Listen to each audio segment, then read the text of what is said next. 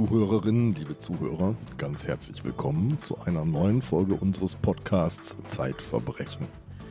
Diese Folge führt uns in den Hamburger Süden auf einen Dorfplatz, der aber ganz und gar nicht nach idyllischem Dorf aussieht. Und er führt uns zu einem Täter, dem die Richterin im Prozess ins Gesicht sagt, ich halte sie für hochgefährlich. Man muss Angst vor ihnen haben. Ja, die Geschichte wurde geschrieben von Alexander Rupflin und ist veröffentlicht worden hier in der Zeit am 17. März 2022. Also vor einen Vierteljahren etwa. Und Alexander ist hier bei uns und erzählt uns von dieser wirklich bestürzenden Geschichte. Ich habe jetzt wieder so eine Wut gekriegt beim Lesen. Es passiert mir manchmal, dass ich auf bestimmte Leute einen wahnsinnigen Groll kriege beim Lesen und das ist hier auch so. Man kriegt auf diesen Täter so einen Groll, dass man eigentlich fast vergisst, danach zu fragen, wie er wurde, was er ist. Und auch darüber wollen wir uns heute unterhalten.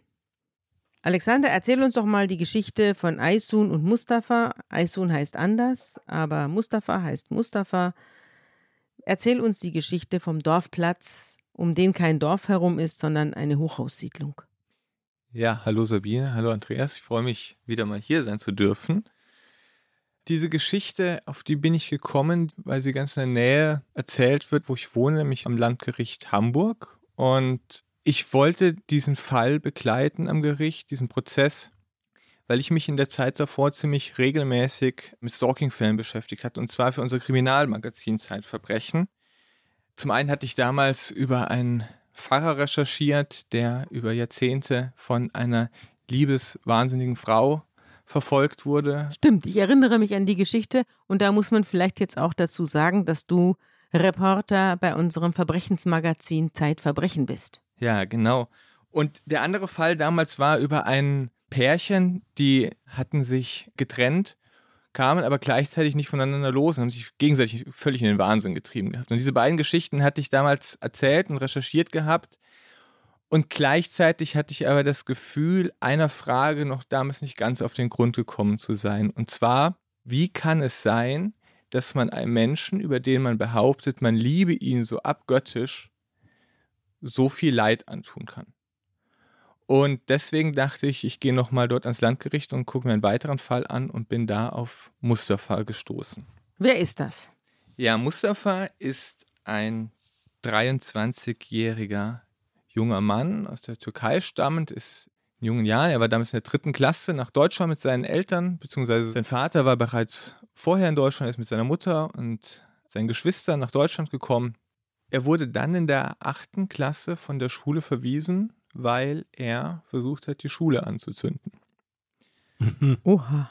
Er hat dieses Feuer gelegt, ist weggelaufen. Wo hat er das denn gelegt? Das muss im Außenbereich der Schule gewesen sein. Genau, genau weiß ich das nicht. Aha. Jedenfalls ist dieses Feuer glücklicherweise von allein wieder ausgegangen. Also ist nichts Größeres passiert, aber mit seiner Schulkarriere war es damit vorbei. Mhm. Aber es gibt doch eine Schulpflicht. Kann man jemanden so von der Schule verweisen, dass es dann vorbei ist mit der Schule? Soweit ich weiß, hat er seine Pflichtjahre. Er hatte Mhm. auch eine Klasse wiederholt oder so. Ich glaube, man muss neun Jahre in der Schule sein. Die hat er hinter sich gebracht und ob er dann Schulabschluss hatte oder nicht, spielt dann keine Rolle. Hatte er einen? Nein, Er hatte keinen. er hat keinen und das hat er später im Gericht auch seiner Familie zum Vorwurf gemacht. Er hat gesagt, meine Eltern haben mir nie erklärt, dass man in Deutschland einen Schulabschluss braucht, um es zu etwas zu schaffen. Aha. Was typisch für ihn ist, dass er grundsätzlich anderen die Schuld gibt für sein Tun. Das ist ja erstens menschlich, das tun wir hier auch. Aber es ist natürlich vor Gericht besonders häufig, dass Angeklagte selten die Schuld bei sich selber suchen, sondern in der Regel bei den Umständen. Manchmal haben sie recht, aber manchmal eben auch nicht. Was ist denn das für eine Familie, aus der der Mustafa stammt? So wie ich sie erlebt habe, bei Gericht, auf dem Flur des Gerichts, eine durchaus strenge, sehr zurückgezogene Familie. Mustafa wurde von seinem ältesten Bruder schwer dominiert. Der hat ihn zu Hause eingesperrt, der hat ihm äh, starre Regeln gegeben. Die Vorsitzende Richterin hatte das so liebevoll interpretiert, als der wollte sich kümmern, aber es war nicht nur kümmern. Also wenn ich meinen kleinen Bruder einsperre, meinen erwachsenen, dann irgendwann volljährigen Bruder, dann hat das mit kümmern nicht mehr viel zu tun. Ja, Putin kümmert sich auch um Russland. Ja. Das sind so die Familienverhältnisse. Der große Bruder hatte in einem Dönerladen gearbeitet. Die Schwestern und die Mutter waren meines Wissens nach zu Hause. Und Mustafa selbst? Hat er irgendeinen Job Mustafa gehabt? selbst hat immer mal wieder als Lagerist und ähnliches gejobbt, aber das ging eigentlich nie länger als ein, zwei Monate. Dann fand er wieder einen Grund, warum dieser Job nichts für ihn sei. Und dann lungerte er wieder auf der Straße rum. Er fing direkt eigentlich nach seinem Abgang von der Schule mit dem Kiffen an. Anfangs ein bis zwei Gramm hat er angegeben, später drei bis vier und er sagt, es hätte Tage gegeben, da wären es auch mal sieben Gramm gewesen. Mein Gefühl war, wenn man aus der Distanz mal Marihuana gesehen hat, dann sind sieben Gramm doch, also dann muss man den ganzen Tag eigentlich nichts anderes machen. So. Aha. Also sag mal, ist denn der große Bruder dann sozusagen abkommandiert worden, hier als Gefängniswärter für den Kleinen, dessen Devianz offenbar der Familie durchaus aufgefallen ist, Ganz dass mit genau. dem was nicht stimmt? Ja, dass mit dem, was nicht stimmt, oder dass der zumindest sein Leben nicht in den Griff bekommt und eben keinen Job hat. Ja. Gleichzeitig hat er ziemlich viel Taschengeld bekommen. Woher genau die Familie das wieder hat, konnte ich nicht rausfinden, aber er hat am Tag 25 Euro von der Mama in die Hand bekommen. So. Mhm. Dass er dann natürlich wieder Marihuana umgesetzt hat. Mhm.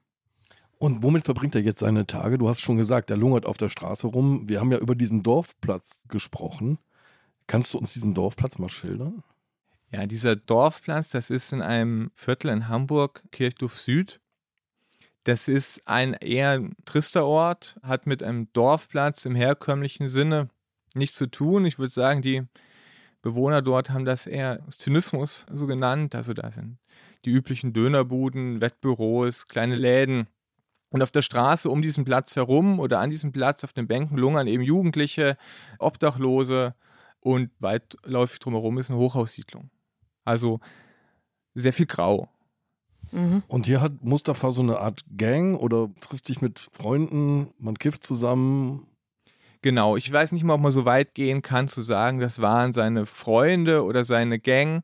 Es waren Leute, mit denen er dort gelungert ist, die sich gefunden haben, weil sie Mhm. sonst nichts zu tun hatten. Andere Lungerer. Andere Lungerer, Mhm. aber kein Sozialgefüge, das wiederum ihm hätte irgendwie Struktur geben können.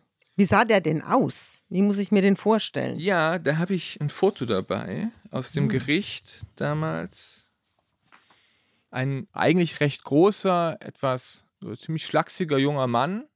Hier mit ordentlichem Hemd. Ordentlichem? Hemd, vielleicht ein, zwei Nummern zu groß das Hemd, aber zumindestens das hat er sich noch vorher besorgt oder besorgen lassen vor der Verhandlung. Also man hat ihm angesehen, das ist jetzt nicht seine Alltagskleidung gewesen. Das, Mhm. das war offensichtlich. Das wird später eine Zeugin auch berichten, dass er durchaus auf der Straße auch einen ungepflegten Eindruck gemacht hat. Mhm. War auch sicherlich kein attraktiver Mann. Er wirkte ungepflegt und er hatte vor allem etwas, also man, wenn man einen Angeklagten sieht, dann hat man natürlich in der Regel oft mal schon mal Vorbehalte. Und trotzdem in dem Moment, als ich ihn zum ersten Mal wahrgenommen hatte, hatte ich das Gefühl, er hat was sehr, sehr Willfähriges, sehr Scheinheiliges an sich, was Hintertriebenes. Ich glaube, das war einfach der Habitus, den Mhm. dieser junge Mann, ohne dass ich jetzt hier ein Monster zeichnen möchte, aber dass er dargestellt hat, dass er wirklich so zum Ausdruck hatte. War Das er, denn, war er denn vorbestraft? Ja, wegen der Brandstiftung damals als Jugendlicher hatte er eine richterliche Weisung erhalten und sollte Arbeitsleistungen erbringen, die er dann aber nicht erbracht hat und er saß dann auch zwei Wochen im Jugendarrest. Mhm. So, jetzt begeben wir uns auf diesen Dorfplatz. Es ist der März 2020. Und jetzt stelle ich mir die Szene, die jetzt kommt, ungefähr so vor wie in einem unfassbar kitschigen Film. Die sitzen da und eine Frau betritt den Platz. Eine junge Frau betritt den Platz. Und hinter hier erstrahlt quasi hell die Sonne. Es gibt so eine Aura und alle sind erstarrt und verzückt. Bollywood. Genau. Vor allem Mustafa.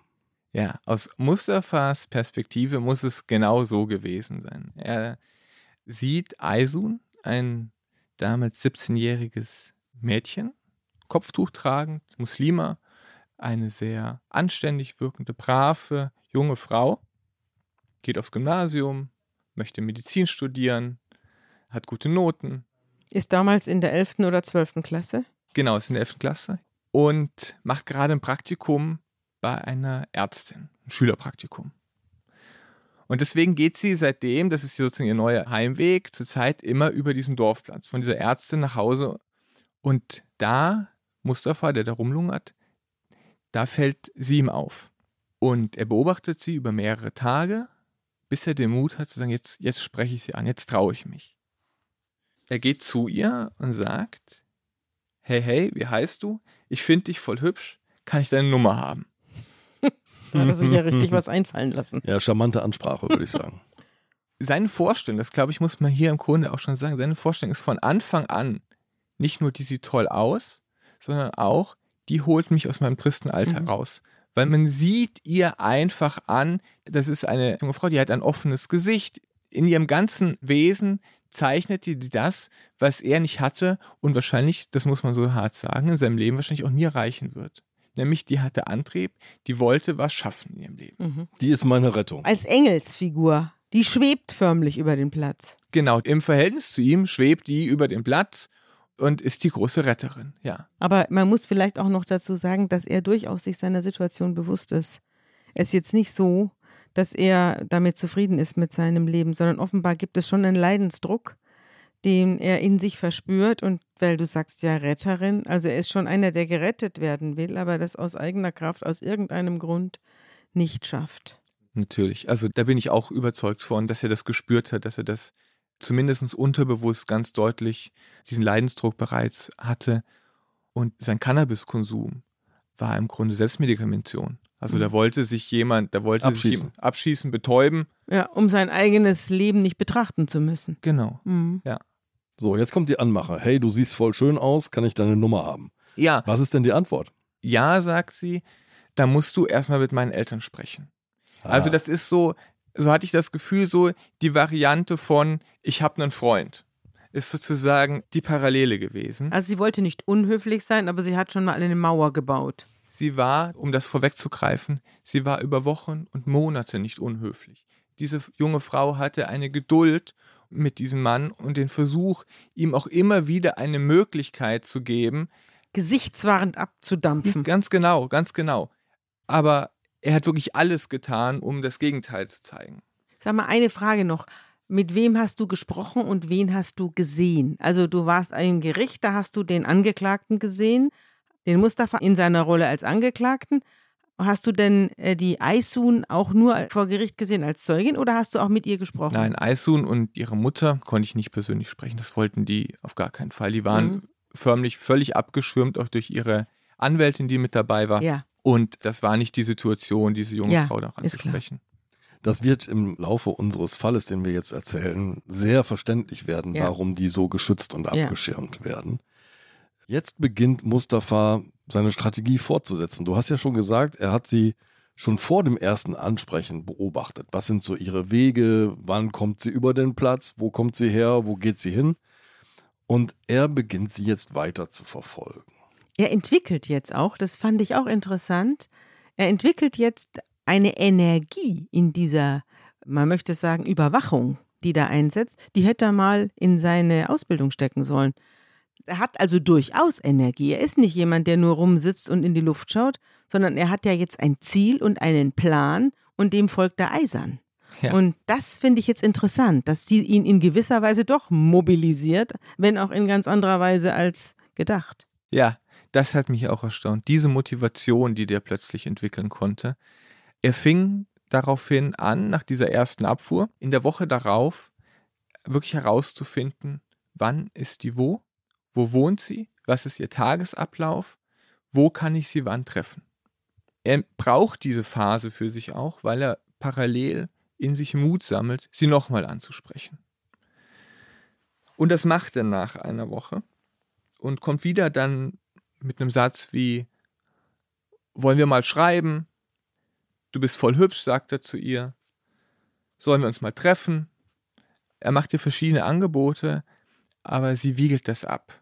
Und dann kommt es dazu, dass er sie bald darauf wieder anspricht. Also der Turnus, der erhöht sich langsam. So, wir haben eine Woche Pause, dann sind nur ein paar Tage.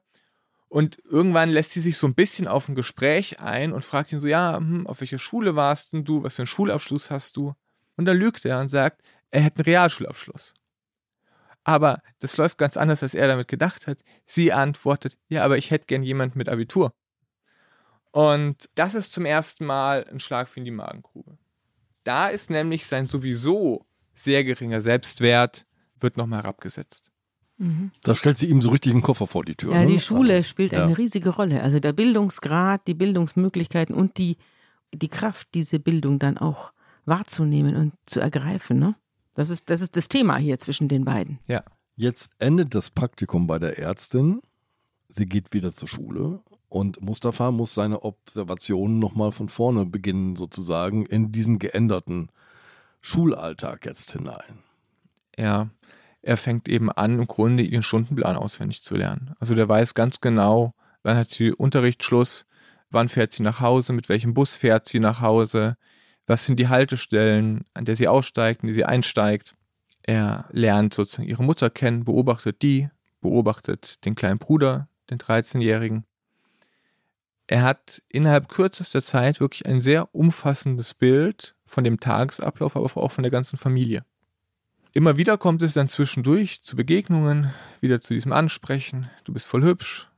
Können wir es mal treffen? Gib mir doch mal deine Nummer. Ich mein's voll ernst. Die Antworten sind ziemlich kurz. Lass mich. Geh weg. Du nervst. Genau. Aber dass sie so weit geht, da sind wir jetzt fast schon Anfang September. Mhm. Also das, Das ist, geht schon ein halbes das Jahr. geht ein halbes Jahr schon, dass diese junge Frau sich nicht mehr frei auf der Straße bewegen kann. Sie hätte schon so Vermeidungsstrategien entwickelt. Ne? Sie steigt plötzlich an anderen Bushaltestellen aus, sie benutzt andere Wege, sie versucht ihm aus dem Weg zu gehen. Und sie spricht mit ihrer Mutter. Sie spricht mit ihrer Mutter, genau, und die nimmt es auch durchaus ernst. Allerdings kommt schon auch dann Sätze wie, ja, konzentrier dich doch besser auf die Schule, mach dein Abitur, lass dich davon nicht nerven.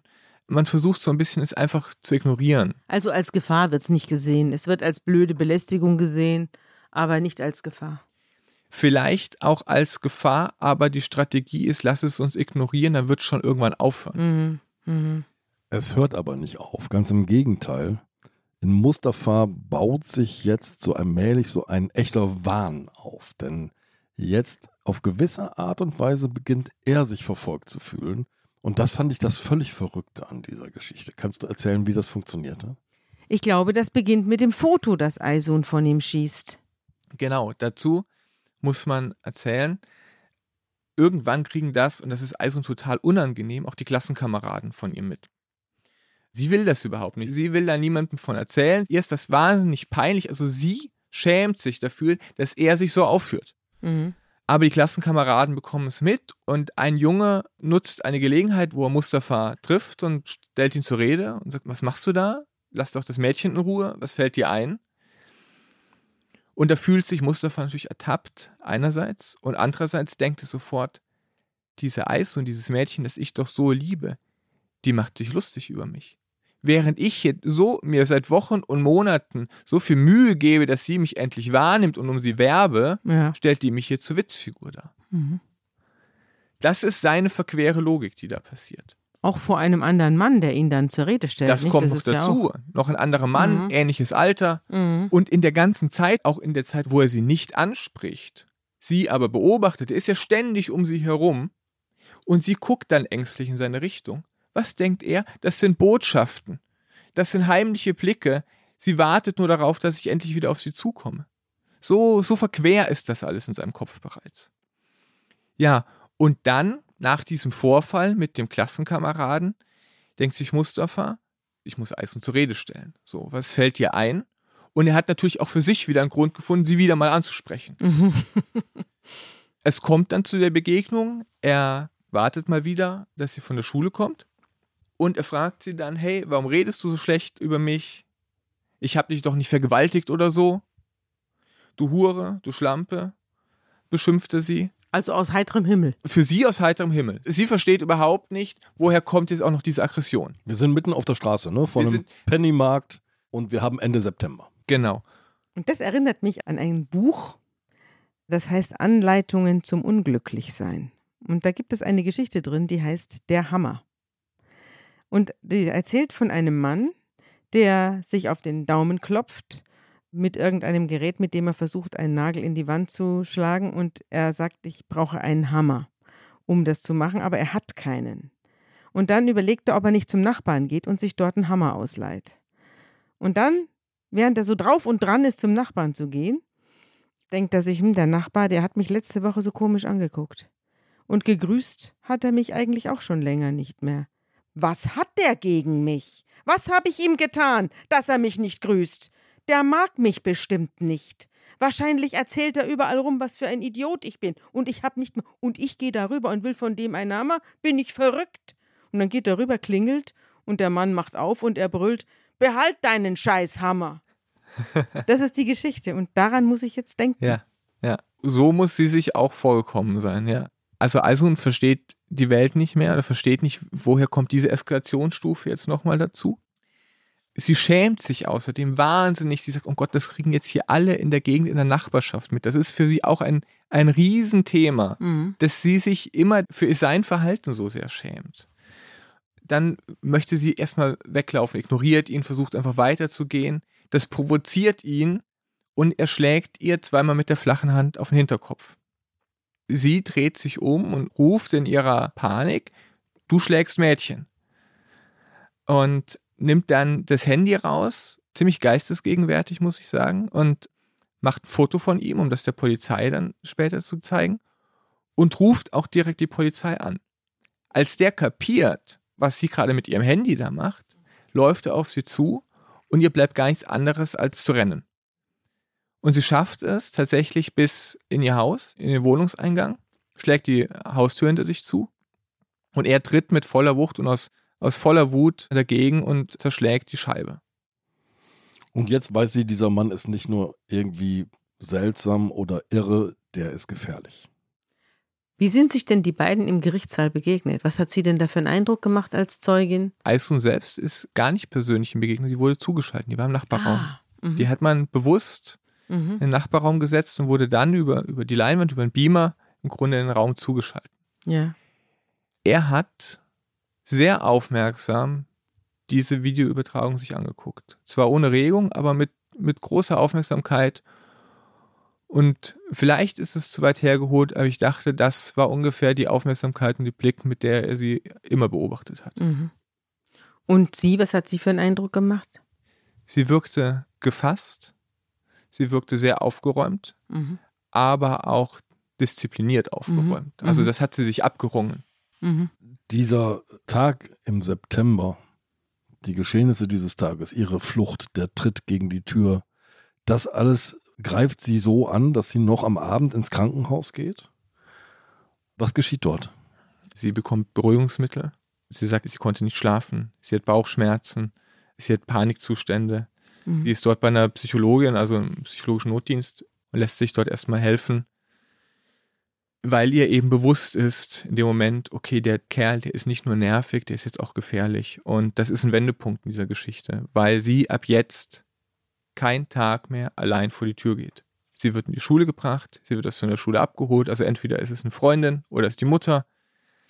Sie traut sich nirgends mehr alleine hin. Sie ist im Grunde eingesperrt und wenn sie es nicht ist, dann ist er, das hat sie auch so gesagt, wie ein Schatten, der bei mir ist. Sag mal, sie hat doch die Polizei gerufen. Was ist denn da los? Sie hat ein Foto von ihm, der ist doch identifiziert, der wohnt da drüben, der heißt Mustafa, das weiß sie doch alles.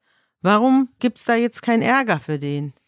Ja, es gab Ärger, es gab eine sogenannte Gefährderansprache. Also zwei Polizisten gehen hin und sagen, überzeichnet gesagt, böser Mustafa, hör auf damit.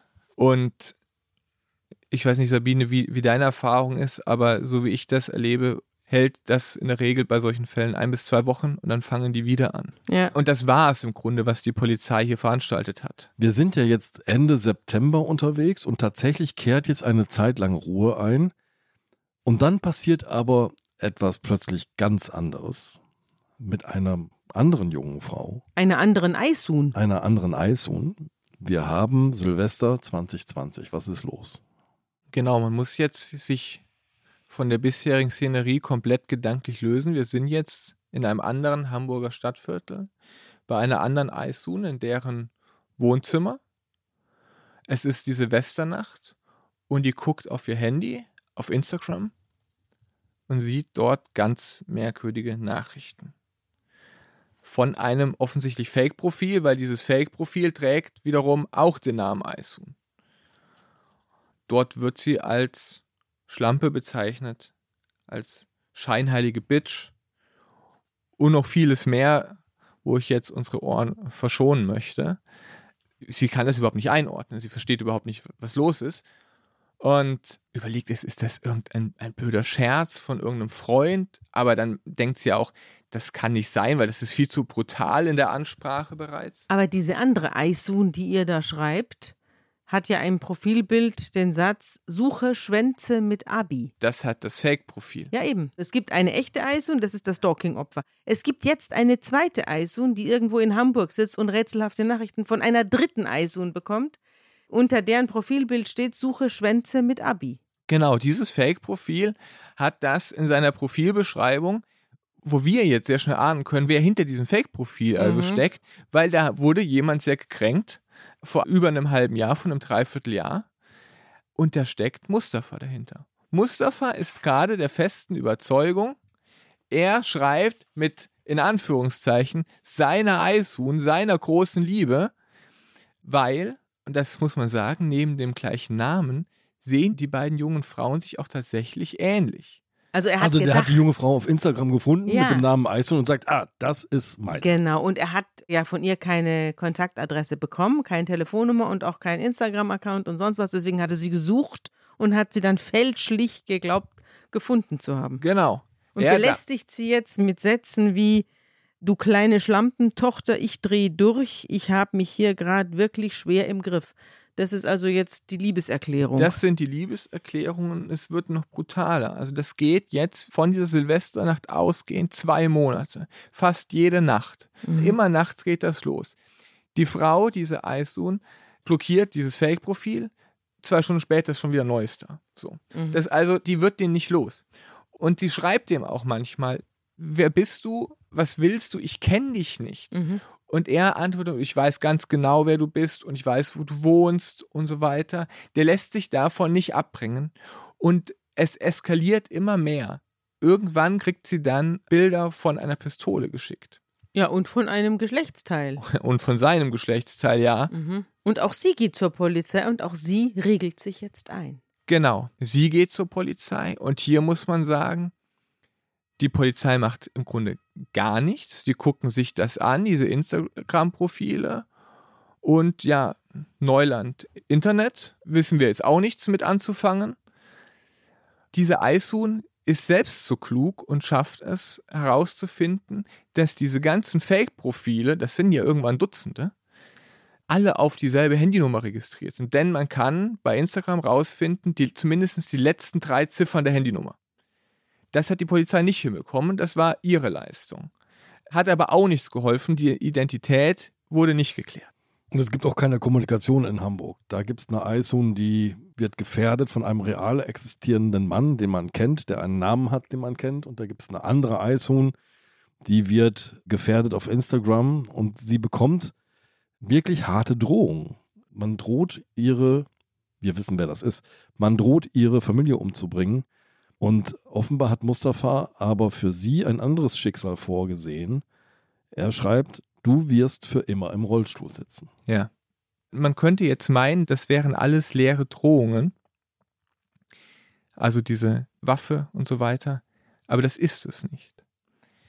Kurz bevor er angefangen hat, dieser fremden Eishuhn auf Instagram zu schreiben, hat er sich im November eine Pistole besorgt. Und zwar war er in einem Wettbüro, Schrägstrich Café, so beides in einem. Und dort will er, so hat er es ausgesagt, zwei Bulgaren belauscht haben, die eben über Waffengeschäfte gesprochen haben. Und die hat er angesprochen. Und diese beiden Männer müssen ihm dann einen Beretta verkauft haben für 1000 Euro. Es ist bisher völlig ungeklärt, woher diese 1000 Euro stammen, wie er sich das leisten konnte. Und diese Waffe versteckt er erst einmal bei sich im Zimmer. Er erklärt sich selbst diesen Kauf, das ist seine eigene Begründung, er müsse sich schützen. Und zwar schützen nach der Attacke dieses Mitschülers, nachdem der ihn zur Rede gestellt Mhm. hat. Sag mal, die Eisun hat doch ein Foto, also die erste Eisun hat ein Foto von ihm gemacht, als er sie auf den Hinterkopf geschlagen hat. Ja. Und er verdächtigt ja die Familie, dieses Foto jetzt rumzuzeigen im Viertel und äh, zu sagen, der spinnt. Oder wer ist der Mann? Also es, wussten die das, wer das ist? Wussten die, wo der wohnt und so? Oder haben sie das Foto rumgezeigt, um ihn zu finden? Oder haben sie es gar nicht rumgezeigt? Er glaubt ja, dass sie es rumgezeigt haben, um ihn schlecht zu machen. Genau. Also er erinnert sich daran, ich wurde da von meiner Eisun in Anführungszeichen fotografiert und mit diesem Foto muss jetzt irgendwas passieren. Das heißt, bei ihm geht wieder die Schleife im Kopf los und er sieht, wie im ganzen Viertel dieses Foto herumgereicht wird und alle über ihn lachen und sich alle über ihn lustig machen und er äh, das perverse Schwein ist. Na, wir merken schon, es kommt jetzt zu einer sehr heiklen Verstrickung von Liebes- und Mhm. Verfolgungsbahnen Mhm. gleichzeitig. Aber die Frage ist, ob es nicht einen wahren Hintergrund hat, dass sie das Foto rumgezeigt haben. Die Mutter von Aisun hat dieses Foto wohl einer Freundin gezeigt. Es bleibt aber ungeklärt, ob dieses Foto dann noch weiter kursiert ist. Mustafa behauptet, er hätte erfahren, dass in einem Friseursalon darüber gesprochen wurde. Ja, das ist, also liegt ja ehrlich gestanden auch nahe. Also wenn meine Tochter, ich wohne da in einem, und jetzt sind wir doch beim Dorf, ich wohne in einer Gegend, in der man sehr eng aufeinander wohnt, wo wahrscheinlich auch viele Kreuz- und Querverbindungen durch die Hochhaussiedlung ist, wo man viele Leute kennt, viele Verwandte da wohnen. Natürlich gehe ich mit dem Foto rum und sage, schau mal, der Typ da, der verfolgt die Eishund die ganze Zeit. Wir müssen uns irgendwie helfen. Die Polizei macht hier Gefährderansprachen, aber es passiert nichts und auch sonst passiert gar nichts. Sie hätten sich natürlich einen Anwalt nehmen können, nicht? Das wäre eigentlich das Einzige gewesen, was man ihnen hätte raten können an dieser Stelle. Einen Anwalt nehmen, der dann erstens eine Zivilklage anstrengt oder der Polizei mal ein bisschen auf die Beine hilft. Also auf jeden Fall sich rechtlichen Beistand suchen und nicht mit Fotos durch die Gegend laufen und andere warnen. Das ist jetzt nicht die optimale Lösung. Nee, es ist nicht die optimale Lösung, es ist der hilflose Versuch, würde ich sagen, Ja. eine Lösung zu Ein finden. nachvollziehbarer Versuch, finde Ja. ich. Ja. Ja. Ja, würde ich auch machen. Würde ich auch machen. Aber es ist natürlich der naheliegende in Dorfversuch, so eine Sache in den Griff zu kriegen, aber eben nicht professionell. Werbung. Liebe Hörerinnen und Hörer, Sie möchten das Magazin zum Podcast einmal unverbindlich testen? Dann lassen Sie sich Ihre persönliche Zeitverbrechen-Ausgabe gratis nach Hause liefern. Jetzt bestellen unter www.zeit.de slash Verbrechen-testen.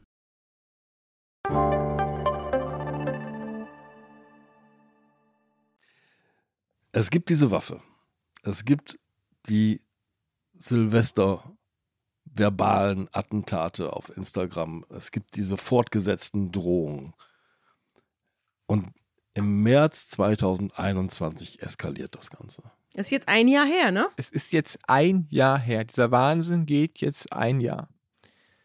Man muss sagen, plötzlich im Februar tritt so etwas wie eine trügerische Ruhe ein. Aisun, das Mädchen, das tatsächlich von ihm gestalkt wird, sagt, hm, ich habe ihn schon länger nicht mehr gesehen, tatsächlich. Die andere Aisun auf Instagram kriegt immer weniger Nachrichten. Mhm. Also eine vermeintliche Ruhe tritt ein und die Hoffnung, nach einem Jahr hat dieser Wahnsinn ein Ende. Mhm. Aber dem ist nicht so. Es ist der 11.03.2021. Der Bruder von Mustafa, der Große, der ihn immer mal wieder auch zu Hause einsperrt, wenn er mal wieder zu viel gekifft hat, schickt Mustafa ins Wettbüro, gibt ihm 60 Euro und sagt, hier, leg das für meine Wetten an. Mustafa fährt damit im Bus oder in der Tram, jedenfalls im öffentlichen Verkehrsmittel, Richtung Wettbüro, ohne Ticket, wird erwischt und muss 40 Euro Bußgeld zahlen. Das heißt, von den 60 Euro sind nur noch 20 da. Mustafa verliert sich daraufhin in völligem Selbstmitleid. Ich kann nicht zu Hause zu meinem Bruder, was bin ich für ein Loser, was bin ich für ein Versager. Und plötzlich ist das, was in den Wochen und Monaten zuvor passiert, eskaliert nochmal in seinem Kopf. Er sieht jetzt nur noch Blicke auf ihn gerichtet, auf ihn, den Stalker, die ihn alle verurteilen als den Loser, den Vergewaltiger, der sein Leben nicht auf die Reihe bekommt. Und Schuld ist natürlich aber mal wieder nicht er, sondern Aisun bzw. Aisuns Mutter, die ja angeblich oder tatsächlich mit diesem Foto rumrennt. Es ist auch ganz interessant, weil vielen schweren Straftaten geht so ein Triggermoment voraus. Also es gibt bei Vergewaltigungen sehr oft, aber auch bei Tötungsdelikten vorher einen Triggermoment, der die Tat auslöst, der also die Aggression auf die Spitze treibt und dann alle Schranken fallen lässt. Und das ist oft ein Moment, in dem jemand eben Pech hat oder versagt oder wo nochmal was schief geht und nochmal die Milch überkocht. Also es gibt, das weiß man auch aus der Kriminologie, dass es eben vorher noch einen letzten Tropfen äh, gibt, der das fast zum Überlaufen bringt. Und das muss dieses Erwischtwerden im Bus gewesen sein. Ja. Ein Moment, der eigentlich mit Eis und überhaupt nichts zu tun hatte. Aber es hat für ihn gereicht zu sagen, ich bin die arme Sau, die hier immer nur gepeinigt wird und nur Pech hat. Und jetzt muss ich mein Schicksal selbst in die Hände nehmen. Er geht nach Hause, holt diese Waffe aus seinem Zimmer, steckt sie sich in den Hosenbund und geht zu dem Haus, wo Eishuhn und ihre Familie wohnt. Dort kommt er um 14.30 Uhr an. Er lungert auf der gegenüberliegenden Seite auf einer Parkbank rum. Wie muss ich mir das vorstellen? Ist das ein Hochhaus? Ja, es ist ein größeres Mehrfamilienhaus. Mhm. Und er wartet da eine Viertelstunde, eine halbe Stunde. Nach einer Stunde kommt plötzlich Eishuns Mutter tatsächlich. Neben sich ihren 13-jährigen Jungen und auf den Schultern einen Rucksack mit Einkäufen. Damit sie diesen Rucksack jetzt nicht abnehmen muss und den Schlüssel dort rausholen muss, klingelt sie und bittet ihren Mann, die Tür zu öffnen. Der Summer summt und in dem Moment hört sie hinter sich ein Schreien, ein Brüllen. Sie wird später nicht sagen können, was dort genau gebrüllt wird, die Worte hat sie nicht verstanden. Sie dreht sich um und sieht Mustafa, der ihr auch selbst bestens bekannt ist inzwischen, entgegenläuft, aus dem Hosenbund die Waffe zieht und viermal abdrückt. Der mindestens ein Schuss war in einer Distanz von höchstens zweieinhalb Metern. Einer dieser Schüsse oder ein Querschläger, das konnte nicht rekonstruiert werden, trifft die Mutter ins Gesicht, auf die Wange. Die Mutter bricht zusammen. Der 13-jährige Junge zieht seine Mutter ins Treppenhaus, die Treppe hoch vor die Wohnungstür. Dort kommt der Ehemann rausgestürmt. Der Ehemann bettet den Kopf seiner Frau. Die Mutter betet nochmal und sagt zu ihrem Mann, pass auf meine Kinder auf. Die drei anderen Schüsse sind daneben gegangen oder haben die sie auch getroffen? Die drei anderen Schüsse sind daneben gegangen. Mhm. Aber der eine ging ins Gesicht. Der eine ging ins Gesicht. Zur gleichen Zeit flüchtet Mustafa. Er rennt erstmal wahllos in der Gegend rum und irgendwann dann doch Richtung seines Elternhauses. Und dort steht bereits die Polizei. Der Eingang ist abgesperrt. Mustafa zieht seine Waffe aus dem Hosenbund, wirft sie auf den Boden und ruft, ich bin es, und lässt sich daraufhin festnehmen. Im Polizeiwagen wird er zu einem Polizisten noch sagen, jetzt habe ich wegen der Schlampe mein Leben versaut. Das ist ja schon ein starkes Stück. Was geschieht mit der Mutter? Die ist jetzt angeschossen, im Gesicht schwer verletzt, liegt sozusagen in den Armen ihres Mannes. Ich nehme an, der Notarzt ist verständigt. Überlebt sie? Ja, sie überlebt zum Glück. Sie wird acht Tage lang in ein künstliches Koma versetzt, verliert mehrere Zähne, hat seitdem starke Schmerzen im Kiefer. Ein Teil des Kiefers muss neu geformt werden, muss nachgebaut werden. Sie kann seitdem den Mund nur noch gering öffnen. Also sie hat das beschrieben, Banane kann sie im Grunde nicht essen. Wie alt ist sie denn? Sie ist ungefähr 50. Mhm. Hat sie denn Aussicht darauf, dass das wieder gut wird? Deswegen frage ich auch nach dem Alter. Das war zu dem Zeitpunkt während der Verhandlung noch gar nicht absehbar, ob Mhm. das wirklich wieder richtig gut wird. Aber du hast sie als Zeugin gesehen. Ich habe sie als Zeugin gesehen. Konnte sie da auftreten? auch sie wirkte recht gefestigt, stabil oder auch sehr diszipliniert. Mhm. Vielleicht trifft War es sie das. persönlich da oder wurde sie, Sie auch war zu- persönlich da. Sie war persönlich da. Und zum Glück, sie hat nur eine kleine Narbe im Gesicht, das für das Verhältnis der Wunde, die da mal war. Und sie hat selber gesagt, dass sich der Gesichtsausdruck nicht stark verändert hat, zum Glück. Aber die Schmerzen sind da. Mhm. Und was natürlich wiegt, ist das unglaubliche Trauma in der ganzen Ja. Familie. Ja. Was Eishun ausgesagt hatte, das ist mir noch hängen geblieben. Es ist sehr still bei uns zu Hause geworden. Eishun leidet an Schuldgefühlen. Wegen ihr ist das jetzt mit ihrer Mutter passiert. Das ist schon ziemlich irre. ja, natürlich völlig unnötige Schuldgefühle, aber die haben sie geplagt und plagen sie bis zum Prozess, ja. Ich hatte es ganz am Anfang zitiert. Die Richterin sagt gegenüber Mustafa, ich halte sie für hochgefährlich, man muss Angst vor ihnen haben. Wie lautet denn das Urteil? Ja, und bevor jemand für hochgefährlich gehalten werden kann, muss es ein psychiatrisches Gutachten geben. Das wird ja die Richterin nicht von ihrem hohen Sitz da heroben per Blickdiagnose erkannt haben. Genau, es gab einen Gutachter, der festgestellt hat, dass Mustafa zwar voll schuldfähig ist, aber. Es ist ein Psychiater gewesen. Ja. Mhm. Ein Psychiater und der stellte fest, dass er aber durchaus narzisstische und leicht kränkbare und dissoziale Elemente, wie er es gesagt hat, bei Mustafa festgestellt hat. Mhm. Und dass Mustafa leicht kränkbar ist, das haben wir in der Geschichte ja immer wieder erleben Ja. müssen. Also Er hat eine Persönlichkeitsstörung oder was hat er? Eine Persönlichkeitsakzentuierung. Mhm. Psychiater Deutsch. Aber er ist nicht psychisch krank im Sinne eines Strafrabatts. Ganz genau. Ganz Aha. genau. Also er wusste, was er tut. Er Das wusste, er wusste, wichtig. was er tut und dementsprechend wird er am Ende auch zu elfeinhalb Jahren Haft verurteilt wegen versuchten Mordes. Mhm. Also er sitzt jetzt immer noch. Er sitzt. Mhm. Er sitzt und er wird noch ein paar Jahre sitzen, ja. Was ist mit Aisun? Eison hat ihren Schulabschluss gemacht, hat das Abitur bestanden, möchte weiterhin Medizin studieren. Das war der letzte Stand, den wir damals im Gericht von ihr erfahren haben. Sie ist immer noch, würde ich sagen, traumatisiert von diesen Ereignissen natürlich, aber sie möchte sich davon nicht gänzlich ihr Leben erschüttern lassen. Wir wünschen ihr dabei viel Glück. Lieber Alexander, danke, dass du uns diese Geschichte mitgebracht hast. Tschüss, Alexander. Ich danke euch.